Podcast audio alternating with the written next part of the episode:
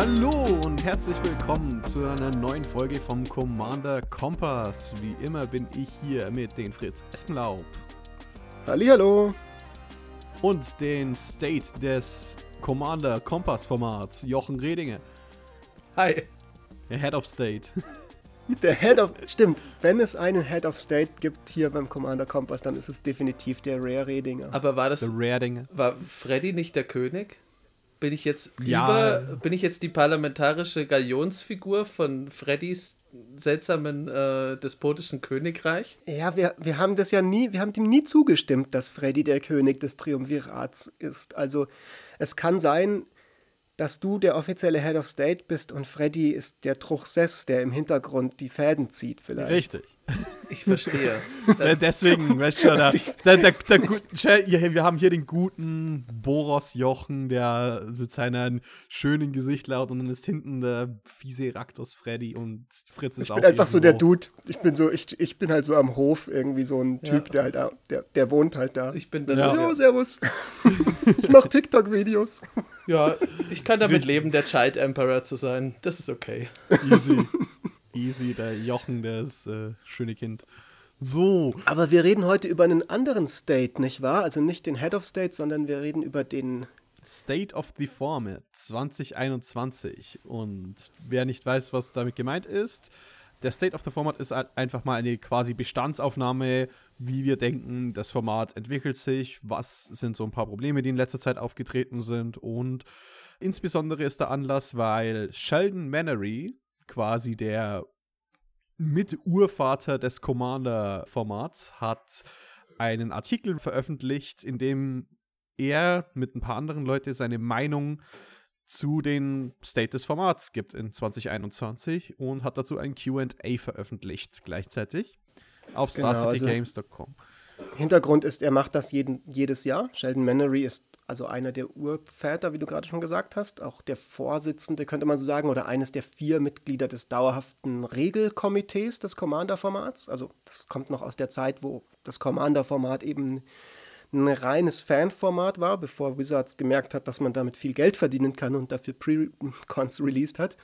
Und so wie Mark Rosewater, also der, der oberste Designer, der oberste Magic-Kartendesigner, einmal im Jahr einen State of Magic-Artikel veröffentlicht, veröffentlicht eben auch Sheldon im Mannery einmal im Jahr einen Artikel, wo so aus seiner Perspektive und seit neuestem kommen da dann auch immer so ein bisschen ein paar andere Leute noch zur Sprache, andere Leute aus dem Regelkomitee oder der Gavin Verhey bei Wizards, was gut läuft, was nicht so gut läuft, wie gesund Commander als Format ist mit der Meta im Großen und Ganzen. Richtig. Und wenn man sich mal das State of the Format anschaut, während der Corona-Pandemie, dann merkt man, da sind auch ein paar Dinge, die ein bisschen anders auf einmal laufen. Wer hätte es gedacht, dass was anders läuft in einer globalen Pandemie? Im Großen und Ganzen ist ja das aktuelle State of the Format auch äh, so ein bisschen eine Ode an die Magic-Spieler, beziehungsweise die Commander-Spieler, die jetzt die widrigsten aller Umstände, abseits von, weiß ich nicht, einem Weltkrieg oder so, äh, relativ gut gemeistert haben, weil ja Sheldon auch durchaus seine Bewunderung ausdrückt, dass die Community nicht aufgehört hat zu spielen, obwohl man eigentlich gar nicht mehr spielen konnte, sondern sich halt einfach neue Spielwiesen gesucht hat und inzwischen, ich meine, wer auf unserem Discord-Server ist, äh, Link findet ihr unten, der wird wissen, dass man mit Spelltable mittlerweile ganz formidabel Commander spielen kann und vor allem damit auch ganz formidabel seine Playgroup erweitern kann. dass die Leute sich nicht wundern, worum es jetzt hier geht. Es gibt dieses, diesen State of the Format-Artikel von Sheldon Mannery, auf den werden wir eingehen und ein bisschen äh, kontextualisieren. Aber zusätzlich werden wir dann eben auch noch sagen, wo stimmen wir vielleicht mit ihm überein, wo sehen wir andere Problemfelder, was ist unser, was ist der Kompass State of the Format, wenn man so will. Also quasi der State of the State of the Format. Genau. Das Addendum. The State of the Compass Format, äh, whatever. Addendum, eine kreuzliche Mechanik. Instance of Sorcery Speed spielen. so. Du hast ja schon ein, ein- ein Stichwort gesagt, Freddy, und zwar, das war ja was, wo du direkt mitgebracht hast, was ich sehr, sehr cool fand, die Rolle von Power-Level-Diskussionen, weil, um das nochmal so ein bisschen zu sagen, so im Großen und Ganzen sagt Sheldon Mannery in seinem Artikel, eigentlich passt alles soweit. So, das Format ist gesünder denn je, auch mit den ganzen Sachen von Wizards, da gehen wir vielleicht nochmal nachher drüber ein. Und du hast ja aber ein bisschen gesagt, so, okay, was für dich die große Challenge ist an diesen Online-Spielen, ist, dass die Power-Level-Diskussion nochmal irgendwie schwieriger geworden ist, natürlich schwieriger geworden ist als, als Face-to-Face. Richtig, denn wenn man sich eben Gesicht zu Gesicht äh, gegenübersteht, kann man auch teilweise durch die Decks mal kurz fächern oder man kann Fragen stellen und wenn man sich da ein bisschen out of line verhält, dann hat es auch mehr oder weniger direkte Konsequenzen und verschiedene Discord-Server wie etwa der Play EDH Discord-Server, der ist ja mit einer der größten Organisatoren, die versuchen quasi das Deck zu bewerten auf einer Skala von 1 bis 10 und dann bekommt man quasi Low, Mid Power oder High Power, was auch immer zugewiesen. Nur äh, es ist halt unglaublich schwer, einen Deck Power in der Zahl zu fassen. Also ich würde jetzt mal sagen, das ist so gut wie unmöglich eigentlich. Man hat, hat so Annäherungsversuche, aber das sind auch manche andere Kriterien, insbesondere wenn es halt um so etwas geht wie, naja, hier muss man es mal kurz ansprechen, CEDH, weil auf dem Play EDH-Kanal habe ich nämlich CEDH-Listen eingereicht, die für mich in Mid-Power eingerankt worden sind. Dann hätte ich natürlich damit spielen können und hätte halt einfach den kompletten Pub-Stomper machen können. Also quasi ich hatte das Go dafür und es ist halt bei mehreren passiert. Oder Sick River Cutthroat, mein absolut schwächstes Deck, wurde in High Power eingestuft. So, was, was, was, was soll das? Weil eben dadurch, dass so viele Moving Pieces in einem 100-Karten-Deck vorhanden sind, ist es einfach schwer, bloß wenn man eine Liste sieht und es nicht in Aktion sieht, da da wirklich genau was zu sagen. Und ich denke, viele Leute haben da auch ein bisschen eine Information Bias, weil jeder versucht quasi auf die 7 zu kommen und rechtfertigt sich das irgendwie. Weil, naja, ich habe ja eigentlich meine Deckbauskills und ich möchte ja quasi so einen hohen Score wie möglich erreichen wenn das einfach nicht ist, was Sinn macht, weil ein höherer Score heißt einfach nur, du hast was anderes. Es ist kein besseres Deck, deswegen.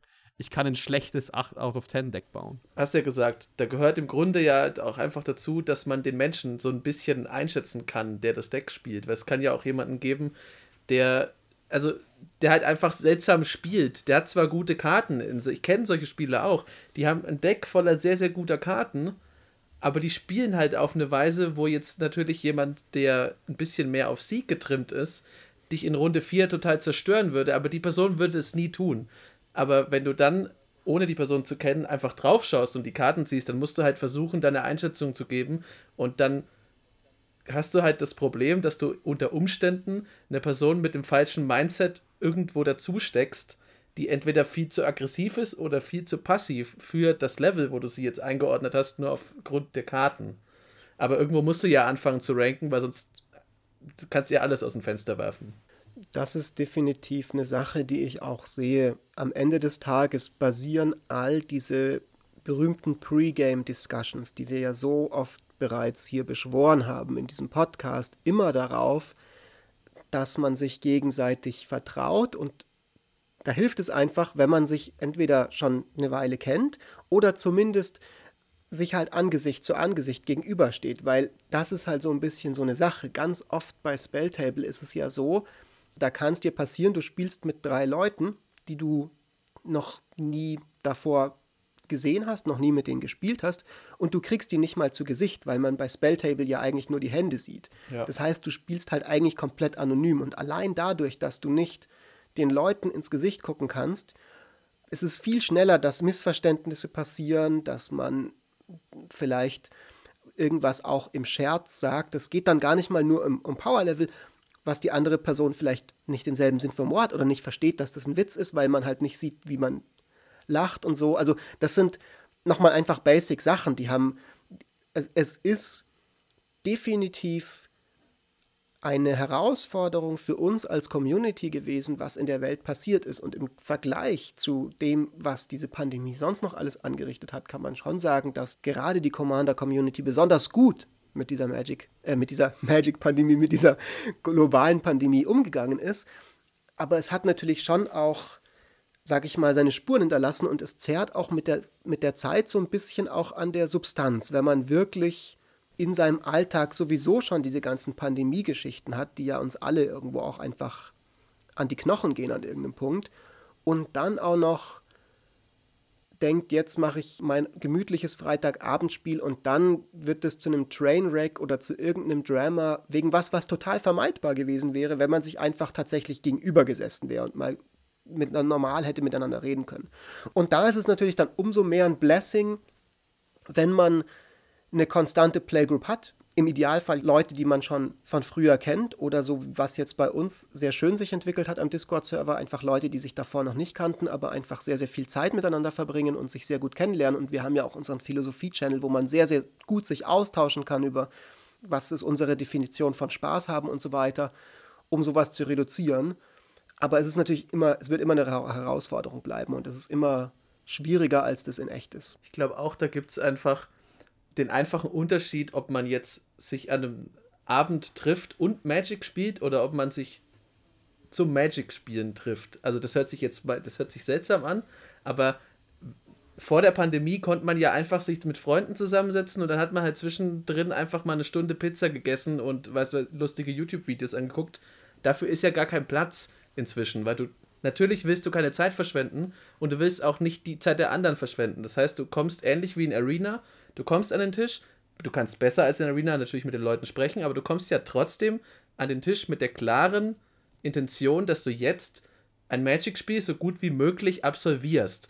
Und der ganze Schnickschnack, der ja eigentlich, also den Sheldon Mallory auch, da, den, den er da beschwört, der, der positive Schnickschnack, nämlich, dass Commander ein soziales Format ist und dass es eigentlich nicht so viel darum geht, dass man da jetzt mechanisch die, die Partien runterspielt, sondern dass man einfach eine gute Zeit miteinander hat. Das kann zwar passieren, aber es wird halt unter Umständen schwieriger, weil dieser soziale Teil zu schon einem sehr großen Teil wegbricht. Hm. Und hier möchte ich nämlich auch noch was adressieren, wenn du schon drauf bist. So Convenience. Manche Karten und manche Effekte sind auf Spelltable halt leider nicht so convenient, wie es ist. Und ich fand es sehr interessant, denn in seinem QA sagt Sheldon Mannery ganz kurz, sein aktuelles Lieblingsdeck ist Paco und Haldan ich habe mein Paco und Haldan Deck aufgelöst, weil das Deck unglaublich nerviges Ding ist, über Spelltable zu spielen. Paco und Haldan quasi, für jeden, der das nicht kennt, wenn Paco angreift, exil äh, exiliert jeder die oberste Karte seines Decks und wenn Haldan liegt, kann man die spielen.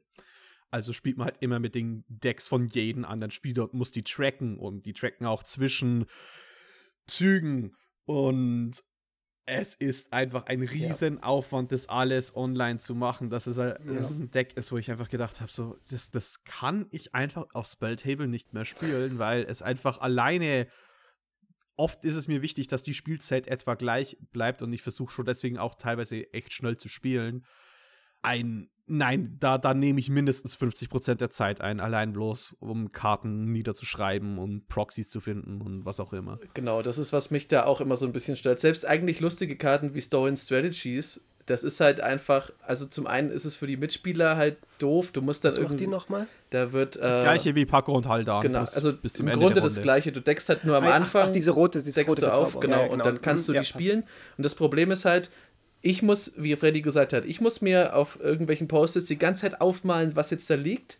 Das regt mich tierisch auf und alle anderen Leute müssen dann ihre Karten irgendwo hinräumen, wo du zwar weißt, und zwar auch bei einem ausufernden Boardstate, dass diese Karte jetzt bei Jochen liegt und nicht bei mir, aber sie kommt ja trotzdem wieder zurück in meinen Friedhof oder sonst wohin, wenn irgendwas passiert. Das heißt, es wird mega unübersichtlich und das ist, da bin ich ganz bei Freddy. Das ist halt einfach da ist der Gedanke schon sehr verführerisch, dass man so Klau-Decks oder Decks, die sehr stark mit den Decks von anderen Leuten interagieren, einfach nicht mehr spielt.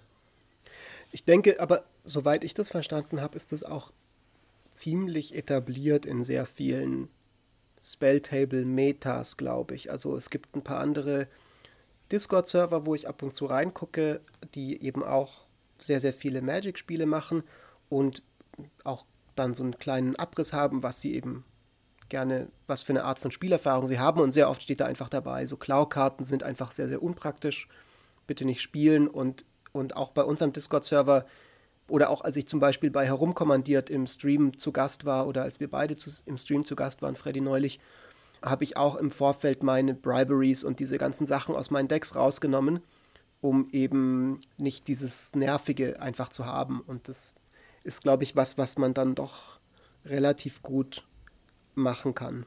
Hm. Mein kurzer Vorschlag wäre, dass wir mal stichpunktmäßig ein paar der Punkte kurz durchgehen, die Sheldon Mannery in seinem State of the Format Artikel hat. Und ich gebe mal einen kleinen Vorausblick, was das sein wird. Dann können wir das Schritt für Schritt durchgehen. Also äh, zum einen erwähnt er ganz explizit, dass es so schön ist, dass so viel mehr neue Content Creator auf die Bühne gekommen sind im Commander-Format in dieser Pandemie. Also ich denke auch in den USA und im englischsprachigen Bereich ist was ähnliches passiert wie jetzt in Deutschland, dass viele Leute aufgrund dieser Pandemie einfach zu Hause rumsaßen, so wie wir drei auch, gedacht haben, so, hm, können wir eigentlich mal einen Podcast machen. Von daher, danke Sheldon, Shoutout received der findet uns cool, dass wir hier Content machen. Wir finden das auch cool. Hm. Der nächste Punkt ist die Frage mit der Bannliste, wo er schreibt aus der Perspektive des Regelkomitees, weil das ist eine wichtige Information, vielleicht auch für unsere Hörerinnen und Hörer, die das möglicherweise nicht alle wussten. Die offizielle Bannliste vom Commander-Format wird nicht von Wizards selber kuriert, sondern von diesem Regelkomitee. Und das ist der Hauptpunkt Punkt, wie dieses Regelkomitee sich tatsächlich auswirkt auf jede einzelne kleine, noch so weit entfernte Playgroup, auch hier in Deutschland, ist das diese Bannliste, mit der wir, die so die Baseline ist, von denen kommt. Und da schreibt er, dass das Regelkomitee im Großen und Ganzen zufrieden ist. Und ich denke, das ist ein Punkt, wo wir sicherlich nochmal das ein oder andere Wort dazu verlieren können heute, weil an unserem Discord-Server wird die zum Beispiel extrem kontrovers diskutiert. Ja.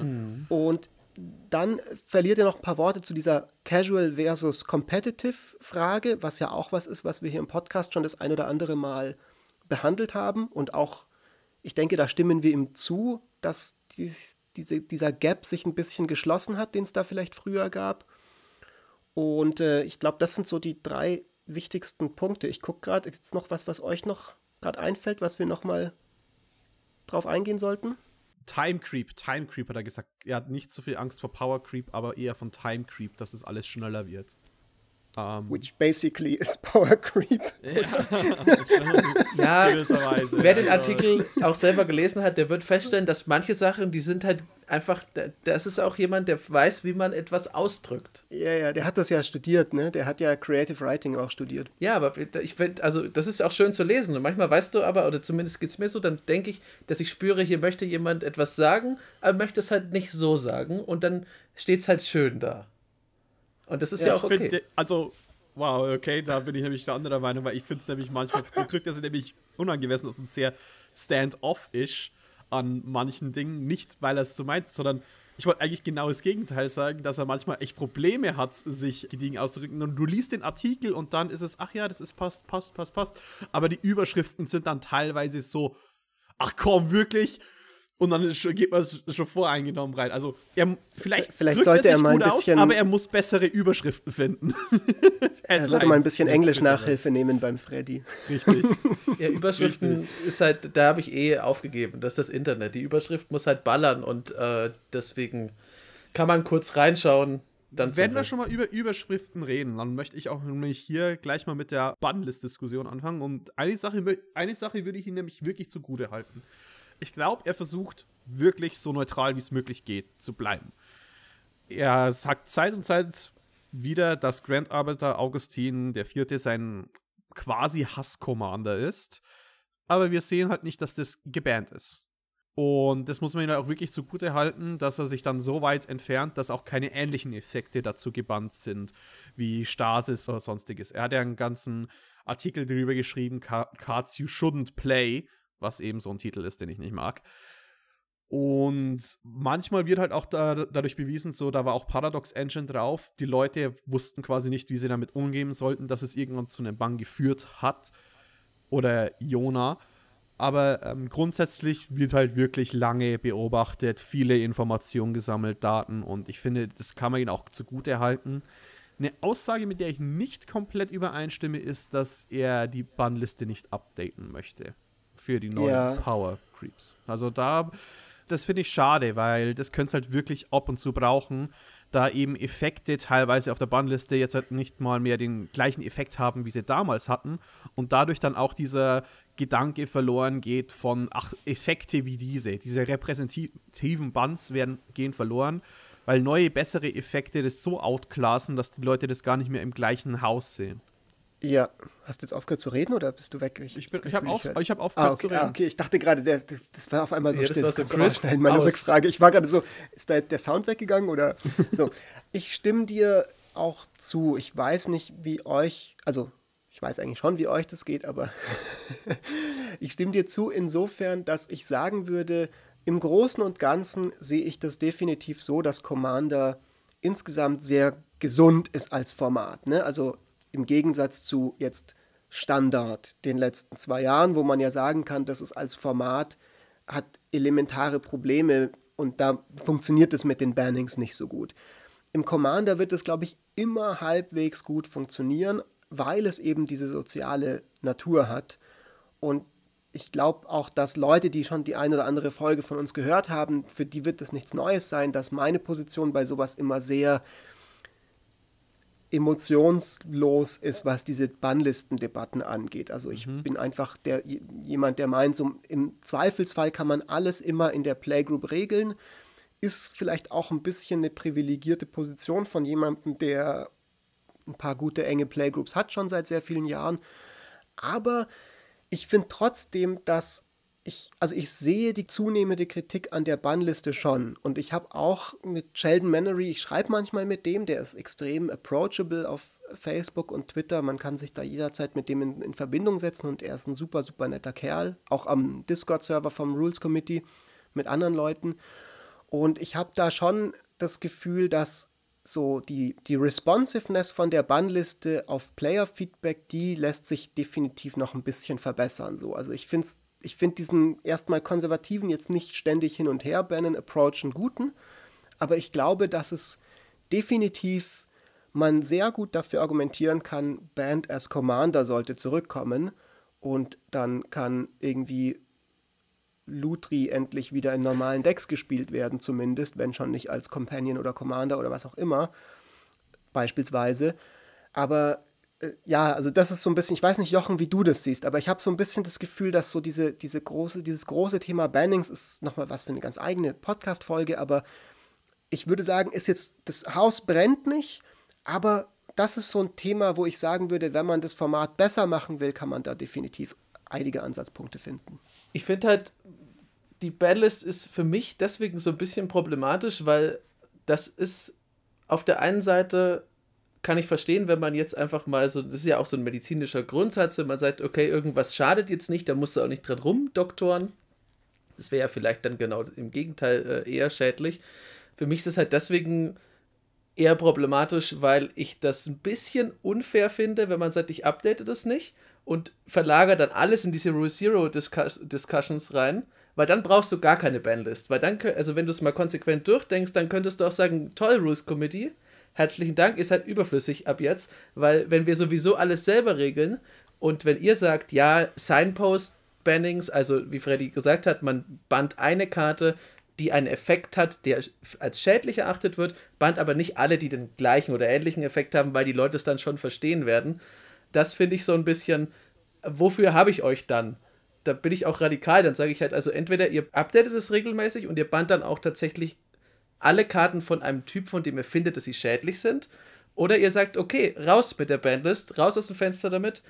Ihr werdet das schon untereinander regeln, weil so finde ich das einfach, ja, natürlich ist Armageddon ist nicht gebannt, aber wenn du damit an einem Tisch auftauchst, dann bist du erstmal der Buhmann, wenn du äh, das spielst, weil natürlich das Rules Committee auch weiß, dass der Social Contract sagt, zerstör nicht alle Länder. Es wäre einfacher zu sagen, diese Karte ist halt nicht erlaubt in Commander. Dann kannst du auch nicht der Buhmann sein, wenn du mit einer Karte kommst, die technisch gesehen doch erlaubt ist. Das finde ich einfach unfair. Marsland Destruction ist nicht mal eine gute Strategie. Also. Ja, darum geht es ja in dem Fall nicht. Es geht ja nur, dass man die Verantwortung verschiebt. Also ich finde das eine spannende Frage und ich glaube definitiv was, wo wir wirklich mal eine richtig, richtig ausführliche Folge dazu machen sollten. Mein Approach wäre jetzt tatsächlich ein bisschen der gegenteilige von deinem. Es gibt sehr viele Gründe aus meiner Sicht, die für eine minimalistische Bannliste sprechen. Einfach weil du dann beim Deckbauen nicht erstmal nachgucken musst in einer Liste mit 235 verschiedenen Karten, ob du jetzt das spielen kannst, sondern du hast einen schnellen Überblick, 16 Karten, bumm, fertig, kann ich gemütlich bauen, was ich Bock habe. Und ich finde halt, aber trotzdem, dass dein Argument stimmt, es gibt Karten, die auf der Bannliste sind, wo meines Erachtens die sind da halt aus Tradition drauf, so die Power 9. Und natürlich kann man argumentieren, ja, das ist schon ganz gut, dass die da sind, weil das sonst das Power Level noch mehr durchdrehen würde vom Format. Und da kommen wir jetzt auch nochmal in eine komplett neue Diskussion mit Proxys rein, die wir, glaube ich, erstmal komplett ausklammern für heute. Aber diese Diskussion hatten wir vor kurzem am Server und ich finde eben schon, dass man sagen könnte, theoretisch, lass mal die Moxe runternehmen von der Bannliste und das den Leuten selber überlassen. Aber nein, das mal so als Teaser sorry, für eine mega kontroverse Folge in der Zukunft. Ist.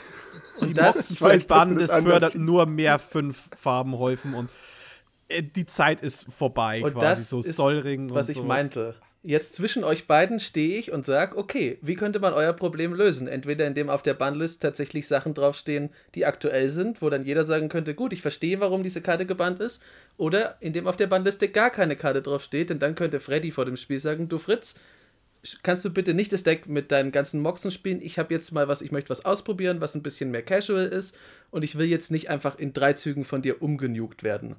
Also im Grunde das, was man sowieso schon macht nur dafür verstehe ich nicht, wozu man die Bannliste braucht. Denn ganz ehrlich, für mich ist ein Deck mit Iona, das mich aufregt, genauso schlimm wie jeder x-beliebige Yorkmoth, der mich genauso aufregt, aber der nicht auf der Bandlist steht. Und der geht mit allem Infinite, was man so finden kann.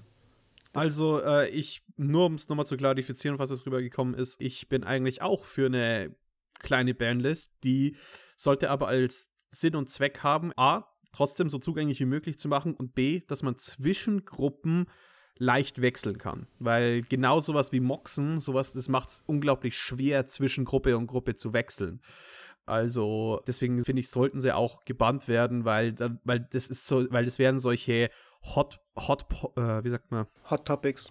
Genau, Hot, Hot Topics, wo dann man sich bei jeder einzelnen Gruppe nochmal neu um, umformen muss und Decks auseinander zusammenbauen, alles wieder. Das, das ist alles so extra Gaff und der extra Gaff sollte, finde ich, weg und das Fett abgeschnitten werden. Und das ist meine Meinung. Ja. Aber dafür braucht es halt auch ab und zu Updates, weil, ja. wie gesagt, die viele Leute sehen Coalition, Victory und Thassa's Oracle nicht im nicht als ähnliche Karten an. Und ich finde das ganz komisch, weil die dann sagen sie fünf Color und das ist was ganz anderes als diese Thassa's Oracle und so. Ja, es das ist, ist die gleiche Alternate Win-Con. Es ist einfacher sogar. Also, ja, aber ich, ich musste nur gerade lachen, weil ich mir vorstellen musste, wie Freddy, wenn es keine Bandes äh, gäbe, dann neu in so eine Meta kommt, die halt voll auf Coalition Victory setzt und keiner hat ihm das gesagt.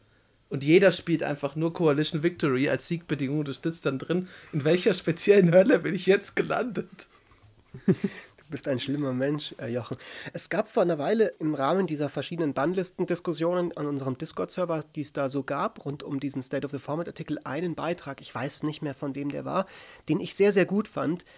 Und dieser Beitrag lautete im Wesentlichen, die Bannliste sollte ja gerade für diejenigen, also es ging um das Argument, das glaube ich an irgendeinem Punkt Sheldon Mannery mal gemacht hat, dass sie bei der Bannliste eben auch sich vorstellen, was für eine Art von Spielerfahrung ist eine tolle für so Kitchen Table Playgroups, die vielleicht ein bisschen mehr casual unterwegs sind, dass die nicht abgeschreckt werden. Und oft sind es aber Gruppen, die ja eine konsistente, einen konsistenten Freundeskreis auch bilden und diese Rule Zero-Diskussionen viel besser haben können. Und der Beitrag, den ich so gut fand an unserem Discord-Server, lautete dann, die Bandliste ist ja eigentlich genau für die Leute, die keine Playgroup haben und die in den Game Store gehen müssen oder auf einen wildfremden Spelltable-Server, um dort halt Leute zum Spielen zu finden, weil sie halt in ihrem, weil sie halt vielleicht in irgendeinem Kuhdorf wohnen oder eben gerade eine Pandemie ist und sie deswegen sich nicht in echt mit Leuten treffen können. Ja. Und, und das fand ich halt einen sehr sinnvollen Punkt, wo ich mir vorstellen kann, so es könnte vielleicht tatsächlich sinnvoll sein, dass das dass einfach die Bannliste, dieser grundsätzliche Approach, es gibt da ja dieses Philosophy-Dokument und so weiter, doch immer mal wieder auch vom Rules Committee überarbeitet wird. Und ich sage jetzt nicht, dass das heute sein muss oder morgen sein muss, aber ich glaube, dass es definitiv, also ich glaube, die Bannliste ist schon was, wo man sich nicht ausruhen sollte auf einem passt alles eigentlich so im Großen und Ganzen, wie es ist. Selbst wenn ich der Erste bin, der sagen würde, gerade ist das Commander-Format mega gut im Großen und Ganzen. Zwei Ausnahmen in meiner Meinung. Also, um mal von der Bandlist äh, zu allgemeinen Power-Level-Discussions zu kommen, äh, zu kommen, ist Power-Level an sich ist auch ein großes Thema aktuell und vor allem quasi die, was mal eine Kluft war zwischen Competitive EDH und Casual mit Power EDH, würde ich mal sagen, weil ich schätze mal mit Power Oder ist das, was am meisten Mainstream. EDH kann man Ein vielleicht paar sagen. Ausreißer in House High Power und ein paar Ausreißer in Low Power. Und auf der einen Seite finde ich es interessant, dass Sheldon Mannery halt immer noch sagt, wir wollen wirklich auf diese breite Masse des Formates, wofür sie mitverantwortlich sind, wirklich auf dieses Mit-Power lassen. Und es ist außerdem gut, dass sich jetzt halt wirklich diese zwei ähm, Camps mittlerweile mehr verstehen, weil die Kluft zwischen Casual und Competitive wird jetzt halt langsam wirklich definiert und auch, dass mehrere Leute wirklich auf eins oder das andere stehen oder halt eben mittlerweile auch ein bisschen intermixen, doch es leichter ist, die zwei voneinander zu trennen. Ja, das ist einfach passiert auf der Ebene vom Deck und nicht auf der Ebene vom Mensch. Das ist, glaube ich, so der eines der großen Umdenken, die passiert sind, dass die Leute das sich durchgesetzt hat als breite Erkenntnis. Wir sind alle hier, weil wir Freude haben an diesem Spiel Magic und weil wir auf jeweils unsere Art und Weise Spaß haben wollen. Und es ist vollkommen legitim, wenn jemand sagt, ich will die absolut krassesten High-Power-Karten spielen, die es in Magic gibt. Und zwar will ich sie im Commander-Format spielen. Und damit macht mir das Spaß und drei andere Menschen findet, die das genauso sehen. Und trotzdem vielleicht nochmal ein Mid-Power-Deck oder ein, oder ein Pre-Constructed-Level-Deck im Rucksack mit dabei hat oder eben in Spelltable Sack, wie auch immer, oder auf, auf Tabletop-Simulator oder sonst wo. Also da ist das Format, glaube ich, wirklich, wirklich hat einen guten, weiten Weg gemacht im Vergleich zu noch vor fünf Jahren oder sowas, wo es viel, viel stärker diese, diese Angst und dieses Vorurteile war von Menschen, die die Erfahrung gemacht haben, die ich auch schon gemacht habe. Man geht irgendwo hin in einen Laden, man spielt mit Leuten, auf einmal packt jemand im vierten Zug die Infinite aus, dein Deck hat gar keine Infins drin und du fühlst dich irgendwie verarscht. Und, und dieses Pub-Stomping, dass es das nicht mehr gibt, also das, da bin ich auf eurer, oder auch Freddy bei dir so ein bisschen, dass das was Positives ist, glaube ich, im State of the Format. Ich glaube, das hat sich Ja. auch ganz pragmatisch daraus ergeben, dass wir jetzt alle zu Hause sitzen und wir sitzen alle schon echt lang zu Hause. Und wenn man Magic begeistert ist, dann schaut man sich halt auch irgendwann mal alle Content, äh, alle Inhalte an, die da so angeboten werden. Und ich zum Beispiel habe irgendwann angefangen, mir auch CEDH-Sachen anzugucken, was dann zum Beispiel dazu führt, dass ich jetzt einen besseren Einblick habe, also rein theoretisch, wie sehr hochleveliges Magic oder sehr hochleveliges Commander funktioniert und das dann viel deutlicher abgrenzen kann, aber trotzdem ist es für mich alles Commander und das Jahr hat tatsächlich, also das ist jetzt ganz persönliche Warte, aber ich kann mir schon vorstellen, dass es anderen Leuten auch so geht. Das Jahr hat schon dazu beigetragen, dass man auch dadurch, dass man eben Zeit hat und dass man auch nicht rausgehen kann und eben nicht mit Leuten alles machen kann, was man möchte, dass man generell einen breiteren Überblick über das Format kriegt, in dem man da spielt. Und dann sieht man halt auch, ja, das sind ja keine Monster, die da an dem Tisch sitzen oder es sind keine ahnungslosen Schlümpfe, die am anderen sitzen, sondern die wollen halt alle Spaß haben mit Commander. Vielleicht will auch im CEDH-Bereich mal jemand einen Commander bauen, der total unerhört da ist, weil der eigentlich nicht funktioniert und hat dann trotzdem Bock drauf, damit was zu machen. Und das funktioniert jetzt alles, weil man ein bisschen offener ist, ist zumindest mein Eindruck. Richtig, ich denke, der Einblick ist wirklich das Wichtige und das ist, denke ich, sogar wichtig für alle, die mit Power und sowas spielen. Denn um sein Deck wirklich einzuschätzen, ist es oftmals interessant zu wissen, was ist denn eigentlich eine 10? Was definiert eine 10?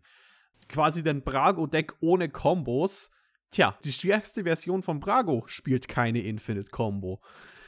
Das ist also keine Ausrede, wie stark man das Deck eigentlich getuned hat oder wie stark das vorhanden ist dann am Ende vom Tag. Und Mhm. die Leute, tja, wir haben immer am Anfang gescherzt, CEDH steht für Combo EDH, aber ist halt einfach nicht, nicht das, was es wirklich ausmacht, beziehungsweise wo Interaktionen ist, ähm, wie es hin, hin und her ausschaut, wie viele Instants drin sind. Das ist zum Beispiel was ganz Wichtiges, wo viel Power steckt dahinter Interaktionen. Und dadurch, dass eben mehr Leute den Einblick bekommen haben, finde ich es einerseits gut, weil Leute in Competitive auch ein bisschen mehr dazu bewegt sind, mal andere Decks zu testen. Vinota war für lange Zeit so, äh, Boros und auf einmal so, Vinota ist verdammt gut in CEDH gerade. Und Heliod hat eins der größten Turniere gewonnen, die halt stattgefunden haben während der Corona-Zeit und sowas, also Mono Weiß. Ähm, ja. Ich denke, was man vielleicht abschließend zu diesem Thema sagen kann, wir haben am Anfang ja der Folge so ein bisschen geunkt über die Schwierigkeiten von Power-Level-Diskussionen, gerade im Online-Spiel. Aber das muss man ja kontextualisieren und einfach mal würdigen, dass es wirklich als kollaboratives Projekt gelungen ist, dieser Community, in der wir uns alle befinden, besser zu werden in diesen Pre-Game-Diskussionen und in, dieser, in diesen Absprachen und dem Zwischenmenschlichen. Und das ist definitiv was, was ich echt enorm bemerkenswert finde, nicht nur im Kontext von Magic, sondern generell im Kontext der Menschheit als Allgemeines oder Fandoms. Es ist viel einfacher, konfrontativ zu sein und sich zu streiten, als so einen Prozess zu, durchzumachen als Community, dass man mehr und mehr aufeinander zugeht und empathischer wird und diese ganzen Sachen. Und im Kontext dessen ist es dann natürlich ein kleiner Rückschlag an einem bestimmten Punkt schon, dass es jetzt diese Pandemie gibt und man sich nicht mehr in echt sieht, aber im Großen und Ganzen ist das alles viel besser geworden. Ich würde sagen, wir gehen mal weiter zum ähm, nächsten, zum Ausblick, und zwar Stichwort Power Creep, weil das ist ja auch was, was eine Rolle gespielt hat in diesem State of the Format. Und ich glaube, man könnte jetzt mal auch von uns als Kompass weggehen, so vom aktuellen State of the Format hin zu dem, was ist sind so, so die, die, die Formatsentwicklungen, die vielleicht irgendwie ein bisschen problematisch waren auf einer größeren Skala, eben dass es diesen Power Creep gab. Wir haben ja auch schon oft diese Designed for Commander-Karten erwähnt. Und in dem Artikel steht drin, zum einen von Sheldon selber, der sagt, das ist das Input, das sie an Wizards geben, zum zweiten von Gavin Verhey von Wizards, dass es diesen Power Creep jetzt ein bisschen weniger geben soll in Zukunft. Ja, das ist eine Sache, wo ich eine sehr starke Meinung habe. Und das ist, ähm, rechtfertigt euren Power Creep ja nicht mit verdammten Spaßfaktor oder weil ihr irgendwie auf jeder hat jetzt halt so viele Informationen, aus denen er Dinge raussuchen kann. Und jedes Mal, wenn die Leute irgendwelche verrückten Infinites und, in, äh, und Interaktionen auf einmal rechtfertigen mit, ja, aber die ist doch lustig, habt ihr die schon gesehen? Ich habe schon 2000 andere gesehen. Ich habe vielleicht die genau nicht gesehen, aber hört's auf, weil es eine andere ist, automatisch zu denken, dass es Spa äh, Spaß ist. Zu dem Zeitpunkt, wo wir das aufnehmen, wurde die neue Liliana gespoilt aus Strixhaven. Und, dieses, und sofort wurde rausgefunden, warte mal, das Ding, das triggert auf Copy-Effekte. Chain of Smog ist eine Karte, die kann ich unendlich kopieren, indem ich mich selbst anwähle. Mono Schwarz Infinite, so alles, alles raus, äh, rausgelaufen und schon werden Listen damit erstellt und so, die muss in den Deck, die Combo muss in den Deck. So, du hast vorher keine Infinite-Combo gespielt, wieso musst du das jetzt machen? Ja, weil es Spaß macht. wieso auf einmal? Es, manchmal macht es halt Spaß, äh, verbrecherisch zu sein. Nein, nicht ja, alle Combo-Player sind kommt Verbrecher. Es oft auf einmal. Auf, aus dem Nichts. Wenn ich dich jetzt richtig verstehe, Freddy, aber du kritisierst ja jetzt hier nochmal auf der Ebene von den Deckbau-Choices der Spieler. Richtig. Aber es ist ja auch eine Angebotsfrage. Also Wizards selber hat ja jetzt wirklich sehr gepushte Kartendesigns gemacht. Ja. Und gerade die Liliana, die du erwähnst, finde ich da eigentlich was Positives, weil die ja insgesamt vom Power-Level, wenn man jetzt Chain of Smog mal weglässt, sehr originell ist und nicht super krank. Die ist jetzt kein Oko oder was in der Richtung. Und sie ist auch kein Yorkmoth. Und wir hatten Yorkmoth ja neulich erst in dem Time Spiral Remastered Spiel oder Exil als Karte genannt. Ich hatte den genannt, äh, die, die, die einfach so krank ist. Der Urza aus demselben Set ja auch. Das sind so Karten, die kosten vier Mana und jede Zeile ist einfach gut. Und jeder Effekt wenn du die Hälfte wegnehmen würdest von dem Effekt, wäre der immer noch krass. Wenn Yorkmoth keine Marke verteilen würde für sein Sack-Outlet, sondern nur eine Karte zieht, ist er immer noch krass. Wenn es einfach nur ein Sack-Outlet wäre, ohne dass du irgendwas dafür kriegst, wäre es immer noch krass. Und ich glaube, wir sind noch nicht an dem Punkt, wo das sich extrem negativ auf das Format ausgewirkt hat, aber so langsam war schon das Gefühl, es gab so eine Phase, wo Wizards auf einmal rausgehauen hat, lauter Commander, die einfach nur Value Train Deluxe waren und so viele alte Farben, äh, alte Commander in den Farben einfach obsolet gemacht haben, weil du dir halt einfach blöd vorkamst, wenn du ein Jund-Deck spielst, das nicht Korvold als Commander hat. Und da sehe ich schon, dass sich das gerade so ein bisschen geändert hat seit ein paar Sets und seit ein paar Releases. Ja. Und das finde ich sehr, sehr gut. Und, ja. und, und ich glaube das auch dem Sheldon Mannery, dass er da sagt, äh, weil die werden immer konsultiert eben oft für, für Kartendesigns und Entwicklungen, wie, wie, seht ihr das aus Commander-Perspektive? Und Wizard selber hat ja auch ein Interesse daran, dass es nicht einen unendlichen Power Creep gibt im populärsten Format von Magic.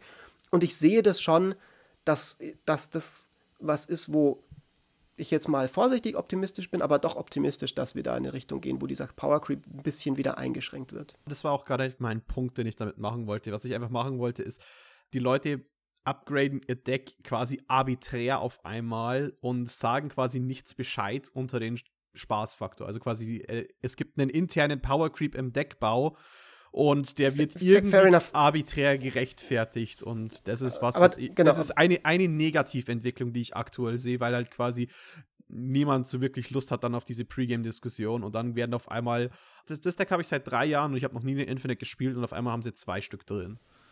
Ich würde das nur alles unter die Power-Level-Kiste packen und nicht über, unter die Power-Creep-Kiste aus Wizards Perspektive und das ist ja so ein bisschen das, wo auch Sheldon sich darauf bezieht. Ich weiß nicht, Jochen, du hast jetzt schon eine Weile nichts mehr gesagt. Was ist denn dein Gefühl? Mir zuzuhören macht halt da keinen Spaß, weil ich bin dann immer der ewige Naysayer und ich glaube das halt erst, wenn ich das sehe. Und also nach, nach Dockside Extortionist und sowas möchte ich halt erstmal die Strixhaven Precons sehen, bevor ich da irgendwelche Sachen glaube, weil ich glaube schon, dass die Intention, Precons zu verkaufen, groß ist. Das verstehe ich auch. Das, äh, das ist ganz natürlich als Firma. Und ich wäre positiv überrascht, wenn das tatsächlich alles so ist und es jetzt nicht mehr so, äh, so schlimm ist. Aber ein nicht unerheblicher Teil von mir sagt halt im Hinterkopf, ja, warte einfach ab. Da kommt schon wieder ein Doxer Extortionist. Das ist vielleicht diesmal ein grüner Nager, ist ja vollkommen wurscht, was er macht. Ist halt nur vom Power-Level wieder gleich. Ich bin da halt schon misstrauisch, weil selbst Sets wie, ich habe es jetzt in der, äh, letztens habe ich wieder ein bisschen Theros Beyond Death gespielt. Sets, die eigentlich eher so auch so angelegt waren, dass sie runtergehen im Power Level, zumindest ein bisschen, dass sie nicht einfach oder dass sie zumindest, sagen wir mal, stagnieren kurzzeitig, weil wenn du jetzt mal Theros und Ikoria vergleichst, finde ich, sieht man schon eine, eine, deutliche Steigerung, aber da ist halt auch Thessas Oracle drin und der super krasse Heliod. Also ich bin einfach ja. pessimistisch, was das angeht und äh, lasse mich nur von einem nicht sofort stattfindenden Power Creep davon überzeugen, dass er nicht stattfindet. Speaking also of Green Side Extortionist. also, warte mal, du willst noch? Ja, ja, also ich habe eine Frage an euch. Und zwar, wir hatten ja jetzt schon oft das Thema hier im Podcast, dass Weiß, oder nicht nur hier im Podcast, sondern generell in der Community ist das ja ein Riesenthema, dass Weiß mehr Support braucht, so wie Rot es bekommen hat im Format. Aber das ist ja ein bisschen auch eine leicht, sage ich mal, mh, hm, paradoxe Forderung, weil auf der einen Seite sagen die Leute, wir wollen diesen Power Creep nicht haben, oder viele Leute sagen das, weil das streamlined alles. Jetzt gibt es die ganzen Zwei-Mana-Rocks, alles wird viel schneller. Dadurch wird das Gameplay auch ein bisschen weniger außer, äh, ein bisschen weniger divers, weil bestimmte Strategien vielleicht nicht mehr so viable sind auf einmal. Und auch wir oder vor allem ihr beide hier im Podcast kritisiert ja auch sehr, sehr stark die Design for Commander Sachen. Gleichzeitig will man aber, dass Wizards für den Commander designt, indem man halt weiß Card Draw gibt. Also das ist so ein bisschen, wenn man jetzt weiß Card Draw gibt, wenn Wizards diesem Wunsch, der ja viel geäußert wird, nachkommt, bedeutet das, dass die weißen Decks wieder ein Ticken ähnlicher werden den nicht weißen Decks. Und in einem gewissen Punkt ist es halt einfach in der Natur der Sache, in einem Format, das diese Color-Restriktions-, Color-Identity-Regel hat. Aber trotzdem ist es natürlich was, was, was, also da kommt dieser Power Creep vielleicht auch ein bisschen von uns Spielern, den wir verlangen. So, vielleicht müssen wir uns da ein bisschen an der eigenen Nase fassen. Also von mir hörst du, wirst du nicht hören, dass ich einfach nur Card Draw für Weiß will, weil das finde ich stinklangweilig und ich möchte ehrlich gesagt nicht noch fünf Staple-Karten äh, in meinem Deck haben, die da reingehören. Deswegen fand ich ganz erfrischend, dass Gavin eben auch in dem Artikel sich geäußert hat, dass sie eher in Richtung Karten gehen wollen, die enger sind, aber nicht unbedingt stärker. Weil das ist im Grunde, was ich mir wünsche und was, was eigentlich auch kein Power Creep ist. Ich möchte zum Beispiel eigentlich eher, dass, bleibt man jetzt beim Beispiel Weiß, dass Weiß halt andere spielbare Strategien kriegt, als der Buhmann am Tisch zu sein, der allen sagt, du darfst jetzt nicht Magic spielen. Weil das ist halt, mhm ich möchte auch nicht, dass der Power Creep noch mehr Archons of Emeria produziert, weil das, das zementiert dann die Richtung, dass du halt gar kein Weiß mehr spielen möchtest. Ich möchte eher, dass man sich vielleicht, und da, das ist, erwarte ich auch einfach als jemand, der da Geld investiert in dieses Spiel und da sitzen Designteams dahinter, da möchte ich auch, dass die sich Gedanken drüber machen, wie man einer Farbe, die eine Lore hinter sich hat und eine Color Identity eben in diesem, äh, in diesem Kuchen, wie man der Möglichkeiten gibt, sich breit aufzustellen, sodass es trotzdem noch zu ihr passt. Und es gibt sehr viele Sachen, weil weiß ist die Farbe von Zivilisation. Ich hatte das letztens erst in der Diskussion eigentlich ist es unsinnig, dass, dass jemand, äh, dass eine Farbe, die für, für Gesetze und, äh, und, und Ordnung dass die steht. Artefakt und Enchantment Removal haben. Na, das finde ich nicht so schlimm, aber we welches Großreich würde denn ein, ein Gesetz erlassen, bei vollen Sinnen, würde doch kein Römer sagen, also keiner darf eine Armee haben, auch die Römer nicht. Warum? Das passiert nicht. Naja, doch, aber eigentlich ist es doch voll die pazifistische Utopie. Niemand darf eine Armee haben. Ja, aber das Punkt. ist ja. Äh, Außer Elish. Es geht ja in Weiß nicht um, äh, um Pazifismus. Also, es geht nicht nur um Pazifismus. Es geht auch manchmal um Pazifismus, wenn man es spielt. Also, es gibt so eine Sache oder so ein altes Sprichwort, das heißt halt so: People don't know what they want. Und ich würde auch sagen, ich will keinen weißen Card Draw. Das ist auch der komplett falsche Approach, denn weiß ist nicht grün, weiß ist nicht blau. Und Ramp, also hier ist man ganz ehrlich sagen, Weiß hat sehr viel, sehr guten Ramp. Die Leute spielen es bloß nicht oder sagen dann, oh, das ist aber leider in Artefakten.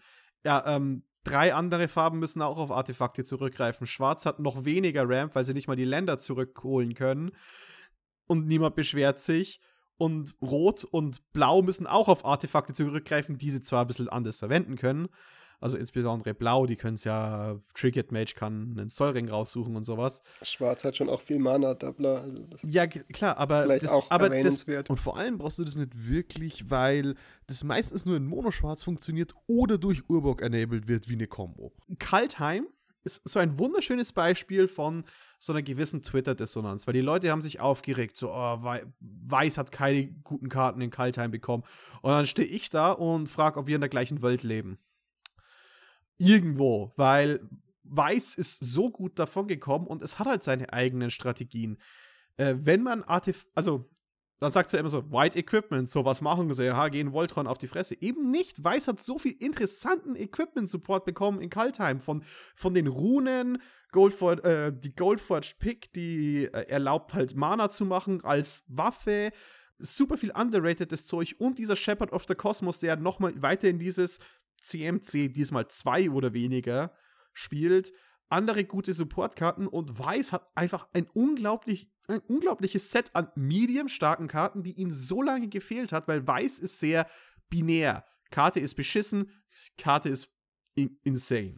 Ja. Gut, aber es ist ja trotzdem so und ich denke, da sind wir eigentlich schon auch einer Meinung, was einfach wirklich Card Advantage angeht, hat Weiß Nachholbedarf, würde ich sagen, gegenüber den anderen Farben. Und das ist zumindest was, was auch Wizards ja jetzt schon sehr, sehr öffentlichkeitsstark anerkannt hat. Also sowohl Mark Rosewater als auch Gavin Verhey haben sich dazu öffentlich geäußert und gesagt, Leute, wir haben euch gehört, Weiß wird mehr interessante Optionen kriegen in den nächsten zwei Jahren, weil es diesen Demand aus dem Commander-Format gibt.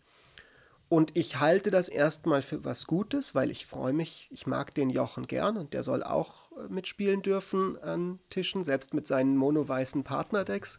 Die gewonnen Noch haben. Mehr als es eh darf. Ja, das, ich, äh, ich, weiß, ich, ich weiß. brauche ich keinen weißen Card Draw.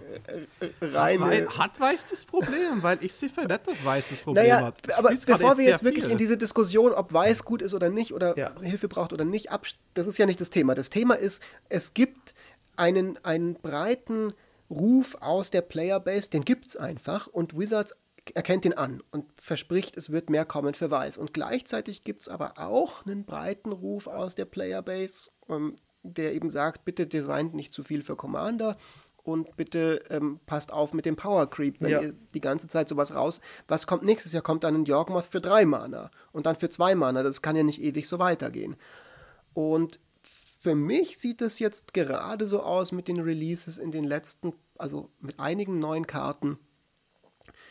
Viele der Legenden in Commander Legends beispielsweise, die nicht einfach nur pusht und OP und Value Town Deluxe sind, sondern die einfach lustig sind und spannend sind. Diese ganzen Partner, die auch teilweise dann höhere Mana-Kosten haben und auch die zweifarbigen Legenden.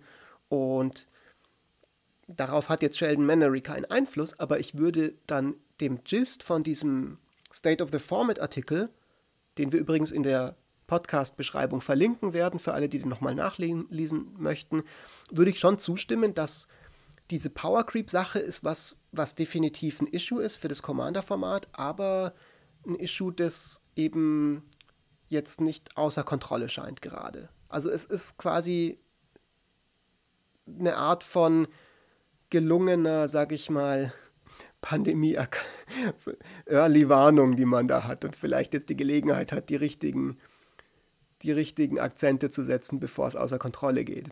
Sheldon Mannery hat ja gesagt, Weiß, ist nicht das Problem, dass es zu wenig bekommt, es ist, dass Grün zu viel bekommt. Und ich denke, das ist auch so ein bisschen ähm, richtig in einer gewissen Weise auch weil Grün eben einen Spielstil hat, der sehr mit den vielen Gedanken von Commander, äh, also der, der sehr profitiert von, wie Leute an Commander rangehen. Und der Grünspieler wird ja. nicht von vornherein rausge äh, rausgehatet, weil er Grün spielt, auch wenn man das manchmal vielleicht trotzdem einen Druck ausüben sollte eigentlich. Aber dann stehen halt die Leute da, wieso haust du mich für, für 10? So, ja, weil du einen Late-Game-Plan fährst. So. Ich habe übrigens eine passende Card of the Week dabei. Tja, dann. Wenn wir gerade beim Thema sind, grün. Wir können langsam zur Card of the Week kommen, es sei denn, ihr gibt, es gibt noch bestimmte Themen, die ihr dringend von der Seele euch reden wollt zum State of the Format. Dazu hatte ich nur, wegen, also zu der Power Creep Sache hatte ich halt nur, warum ich auch pessimistisch bin, weil Sheldon ja selber sagt, wir sind nicht die, die Wizards sagen, was sie tun sollen. Also er sagt schon, wir beraten die, aber wir sagen denen halt, wir schreiben denen nicht vor, was sie machen sollen. Also zum einen finde ich, das kann man auch mal anders nochmal besprechen. Das finde ich keine so arg gelungene Aussage, weil das will ich eigentlich von, von einem der Väter eines Formats nicht hören, dass er mehr so, hm, okay, macht ruhig daherkommt. Zum anderen, dadurch, dass sie gar nicht den Approach haben und auch nicht versuchen wollen, ihnen zu sagen, was sie machen, dann deswegen ist halt der Pessimist in mir so stark. Der sagt dann, ja gut, wenn ich Wizards wäre, würde ich auch machen, was ich will. Weil, wenn mir jemand einfach so sagt, ja, ist vielleicht jetzt hier, aber mach ruhig, dann mache ich ruhig. Und deswegen gibt es einen erfreuten Jochen erst, wenn es erfreuliche Jochen-Karten oder eben keine super unerfreulichen Jochen-Karten gibt. Eine Sache, die ich noch anmerken möchte, und das ist vielleicht Spelltable bedingt, ich sehe mittlerweile trotzdem ein paar mehr Rage-Quits, als es mir lieb ist. Und vor allem möchte ich da eine Karte nochmal heraussingeln, die auch nach dem Rules Committee jedes einzelne Bandkriterium erfüllt. Und ich will es einfach mal so im Raum stehen lassen. Opposition Agent ist was, was ich jetzt halt mal sage. Manche Leute reagieren extrem allergisch drauf und das wird abused wie Sau. Also das wird für, für Land Destruction hergenommen, für alles. Ich habe ich hab noch kein einziges Match gesehen, das irgendwie verbessert wurde durch Opposition Agent, aber schon so viele Rage-Quits von mehreren Seiten. Und ich würde deswegen ein bisschen sagen, wenn ihr die Karte spielt, bitte, bitte sagt es vorher Bescheid und äh, lasst es lieber raus. Denn heilige Scheiße, habe ich keinen Bock mehr an den Tisch zu sitzen oder Reports zu bekommen von Discord, weil mal wieder irgendjemand wegen der gleichen Karte gerage quittet ist zum 15. Mal. Dann kommen wir doch jetzt mal zu einer Karte, die eine sehr erfreuliche Karte ist. Und zwar es ist die Karte der Woche, die ich heute dabei habe. Die erste Karte, wenn ich das richtig sehe, seit längerer Zeit, die an unserem Discord im Spiel- oder Exil-Kanal ganze 17 Spiels bekommen hat, also Universal Acclaim könnte man sagen. Es ist der Ravenous Slime. Ein ah. kleiner 1-1 grüner Us für zwei farblose und ein grünes Mana mit der ersten Fähigkeit, dass er nicht geblockt werden kann von Kreaturen mit Stärke 2 oder mehr und der zweiten Fähigkeit, dass immer wenn eine Kreatur, die ein Gegner kontrolliert, sterben würde, stattdessen wird sie ins Exil geschickt und du kannst dann so viele plus 1 plus 1 Marken auf den Slime legen, wie diese Kreatur Power hatte. Das ist eine sehr coole Karte und es gibt einen Grund, dass die so viele Likes bzw. Spielvotes bekommen hat in unserem Kanal, wo wir da immer abstimmen, weil äh, es ist natürlich super, super guter Gravehate. Gravehate ist immer toll im Commander, sollte man immer spielen, so viel man kann, meines Erachtens. Gleichzeitig will man aber natürlich nicht immer so viele Slots aufbrauchen für Gravehate und der Slime haut die Leute halt aber auch ins Gesicht. Und natürlich kann man ihn dann irgendwie mit einem Terror wegschießen und dann ist er kein Gravehate mehr, aber er liegt erstmal da, er ist Gravehate und er ist ein sehr, sehr schwer zu blockender fetter Beater. Für nur drei Mana finde ich eine nice Karte. Und äh, ja, finde ich eine schöne Card of the Week für heute. Ich hatte mal ein Spiel, in dem äh, wurde ein Ravenous Slime zum Endgegner, mehr oder weniger. Und dann habe ich ihn leider wieder vergessen, weil ich wusste ihn dann eigentlich schon zu schätzen, den, den guten Schleim. Vor allem, weil ja draufsteht, dass es deine Gegner nur betrifft. Das äh, ist ja durchaus was, was man bei äh, Gravehead beachten muss. Das ist ja oft einfach ein symmetrischer Effekt und ja, das ist es meistens wert, dass man auch den eigenen Friedhof mit wegwirft. Aber der macht es halt nicht. Der geht zwar nur auf Kreaturen, aber der trifft auch nur deine Gegner. Und das ist schon äh, eine ziemlich gute Sache. Um, ähm, ich habe den Slime auch ein Spiel gegeben, aber einfach bloß, weil ich einen interessanten Beatstick finde. Ich würde den jetzt nicht als Grave Hate ansehen, weil Grave Hate für mich ist was, was auch wirklich den Friedhof danach, also wenn ich den Top decke und ich muss den Friedhof handeln, dann macht er das nicht. Der muss so lang draußen ja. bleiben. Und für mich ist das, würde ich deswegen keinen Slot 1 zu 1 austauschen, das ist eher die Upside. Wo, wo ich ihn halt interessant finde, genau, da stimme ich dir zu. Er, wo ja. ich ihn interessant finde, ist, ist, dass er eben durch Chaff, durch Jump-Blocker durchkommt und dadurch auch ein ganz interessantes Aura-Vehikel sein kann. Also der hat viele Nutzen, aber ich würde ihn halt jetzt nicht als primäres Grave-Hate-Piece ansehen. Der war, glaube ich, auch im Precon mit den Verzauberungen drin, wenn ich mich richtig erinnere. Also das ist äh, durchaus was, also was Freddy gerade gesagt hat, wurde auch beabsichtigt offensichtlich, als man den entwickelt hat. Und er hat einen der besten Flavortexte überhaupt, nämlich Death eventually wiggles toward us all. Ja, sehr gut, sehr gut. Genau. Nee, also ich, äh, ja, ich sage jetzt nicht mehr was. Ich, ich gebe dir recht, Freddy. Das ist kein, kein Grave Hate per se, sondern es ist ein quasi ein, ein passiver Grave Annoying Effekt und sowas ist aber auch immer cool, wenn man was bekommt, was man sowieso spielen würde, nämlich eine fette Kreatur für drei Mana, die schwer geblockt werden kann und die zusätzlich dann eben, wenn dann halt zum Beispiel mal ein Boardwipe passiert, eine ganze Menge Sachen exiled. Exile für heute, diese Folge, ich glaube, wir kommen zum Ende. Möchte einer von euch dringend einen Call to Action machen, weil sonst mache ich ihn. Wir sind nämlich auf einer neuen Plattform ja seit kurzem. Schieß los. vorhanden. Sag du mal Bescheid über diese neue Plattform. Was hat denn die Uhr Wir geschlagen, uns, Fritz? Die Uhr hat äh, nichts geschlagen, die Uhr tickt aber und die Uhr tockt auch ab und zu. Wir haben uns dazu verleiten lassen, von der generellen, dem generellen Zeitgeist neue Ufer anzustreben mit dem Commander Kompass. Und zwar sind wir jetzt auf TikTok. Wir wissen noch nicht genau, was wir da tun. Aktuell poste ich da irgendwelche Sketche, die ich halt selber witzig finde und außer mir noch nicht so viele Leute. Aber falls ihr auf TikTok seid, keine Ahnung, vielleicht seid ihr ja jung und hip äh, und, und seid da, dann könnt ihr uns da folgen unter commander.kompass. Äh, ansonsten, wenn ihr alt und nicht hip seid, dann kommt doch einfach auf Twitter und folgt uns unter edh-kompass. Wenn ihr mittelalt und mittelhip seid, dann könnt ihr auf Instagram vorbeischauen und dem Sascha dafür Props geben, dass er nach wie vor für uns da das so geil managt. Ed Commander Kompass zusammengeschrieben. Und ansonsten, wenn ihr irgendwie uns einzeln getrennt voneinander noch Hassmail schicken wollt, dann könnt ihr das entweder tun auf Twitter, indem ihr dem Jochen at gütiger Gott schreibt, dem Freddy at Merlotter, mir at Fritz unterstrich Espenlaub. Mittlerweile nicht mehr nur Economics Content, weil ab und zu kommentiere ich von meinem privaten Account auch Magic Dinge.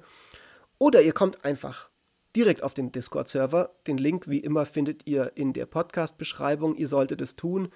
Da ist sehr gutes Zeug. Da könnt ihr uns auch dann äh, die Hassmail direkt im Chat sagen und die Antwort von uns direkt auch zurückbekommen.